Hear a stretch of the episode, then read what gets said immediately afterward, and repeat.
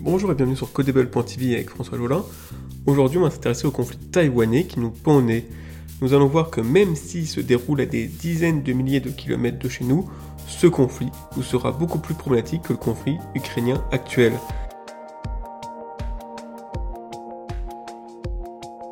Avec le conflit ukrainien, le monde a les yeux rivés sur le gaz et le blé. Pourtant, le gaz russe peut être remplacé par n'importe quel autre gaz, que ce soit du gaz naturel norvégien ou du gaz qatari, ou même encore du gaz de schiste américain. Tous sont remplaçables, le problème est avant tout logistique, voire financier. Pareil pour le blé, un grain de blé est le même qu'il vienne de France ou d'Ukraine. On peut aussi raisonner par calories, dans ce cas la calorie alimentaire est la même qu'elle vienne du blé, du riz ou du maïs. Encore une fois, le problème reste avant tout logistique et financier.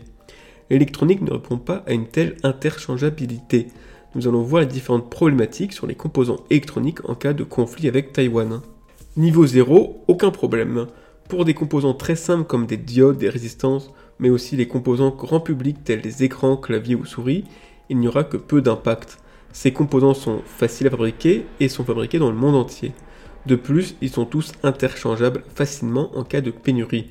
Votre clavier peut se brancher sur tout type d'ordinateur, de même que votre écran se branche aussi sur tout type d'ordinateur. Niveau 1, la pénurie. Les composants plus évolués comme les ordinateurs, les cartes mères, les cartes graphiques ou les SSD sont majoritairement faits par des entreprises taïwanaises. On peut citer Asus, Acer, MC, MSI, Gigabyte ou Kingston. De plus, elles fabriquent aussi pour des entreprises américaines telles AMD, Nvidia, HP ou encore Dell. En cas de conflit, ces composants vont manquer. Heureusement, un disque dur d'interoctet de Kingston est remplaçable par un disque dur d'interoctet de Western Digital de marque américaine. De même, un ordinateur Windows Acer est remplaçable par un ordinateur Windows de la marque chinoise Lenovo. On peut donc imaginer à terme une reprise du volume d'exportation de Taïwan par d'autres marques à travers d'autres endroits sur Terre. Niveau 2, quand il va nos produits. Le problème se complexifie avec des composants plus petits comme les microcontrôleurs embarqués. On peut citer les fabricants taïwanais comme Mediatek ou TSCM qui distribuent leurs propres produits ou fabriquent pour Apple, NXP ou Qualcomm. Par exemple, si Airbus se base sur un microprocesseur Mediatek quelque part dans l'avion, alors en cas d'arrêt de la production à Taïwan, Airbus devra modifier ses cartes électroniques et ses programmes informatiques pour migrer vers un autre microprocesseur. En cas de conflit, on ne peut pas changer un produit Mediatek pour un produit Texas Instruments. Il faut revoir le PCB et le code qui fait tourner le microprocesseur. Les usines du monde entier seront donc à l'arrêt car il faut reconcevoir des milliers de produits pour se passer de la production taïwanaise. Et enfin, niveau 3, le niveau infini, l'impossibilité.